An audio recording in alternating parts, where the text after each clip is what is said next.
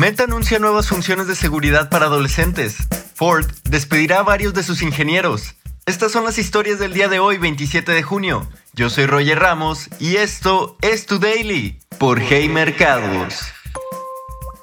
Meta busca más seguridad para adolescentes en la plataforma. Meta ha sido duramente criticada en el pasado por los problemas que la plataforma puede causar en adolescentes, y no es la primera vez que la empresa intenta hacer algo al respecto. La compañía anunció nuevas funcionalidades esta mañana que buscarán proteger a los adolescentes que usan las apps de redes sociales de la compañía para ayudarlos a manejar mejor sus tiempos de uso de las plataformas.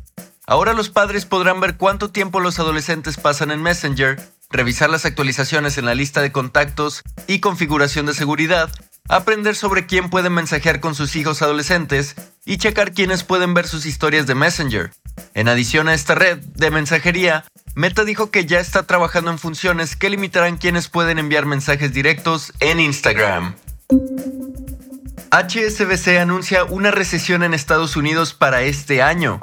HSBC prendió los focos rojos esta mañana con la noticia de que espera una caída de la economía estadounidense para finales de este año, seguido por un año de contracción y una recesión europea en 2024.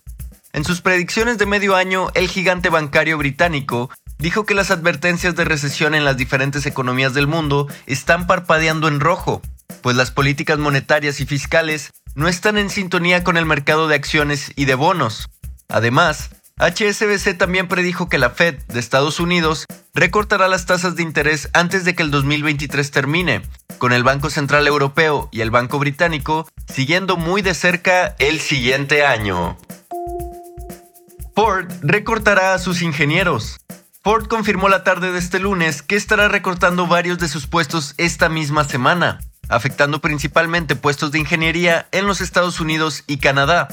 Esto como parte de una estrategia de la empresa que busca recortar miles de millones en costos a través de una reestructura. Y Ford va muy en serio con su plan de despidos, pues los recortes se esperan que afectarán las tres unidades de negocio de la compañía. Ford Blue, su unidad tradicional de negocio, Model E, su unidad de autos eléctricos, y Ford Pro, sus operaciones de flotillas. Se sospecha que el impacto será tan grande que la empresa ni siquiera quiso comentar al respecto, pues un representante evitó responder exactamente cuántos puestos serían los perdidos. Y así, en solo unos minutos ya sabes lo que está pasando el día de hoy. Te espero aquí mañana en tu daily por Hey Mercados.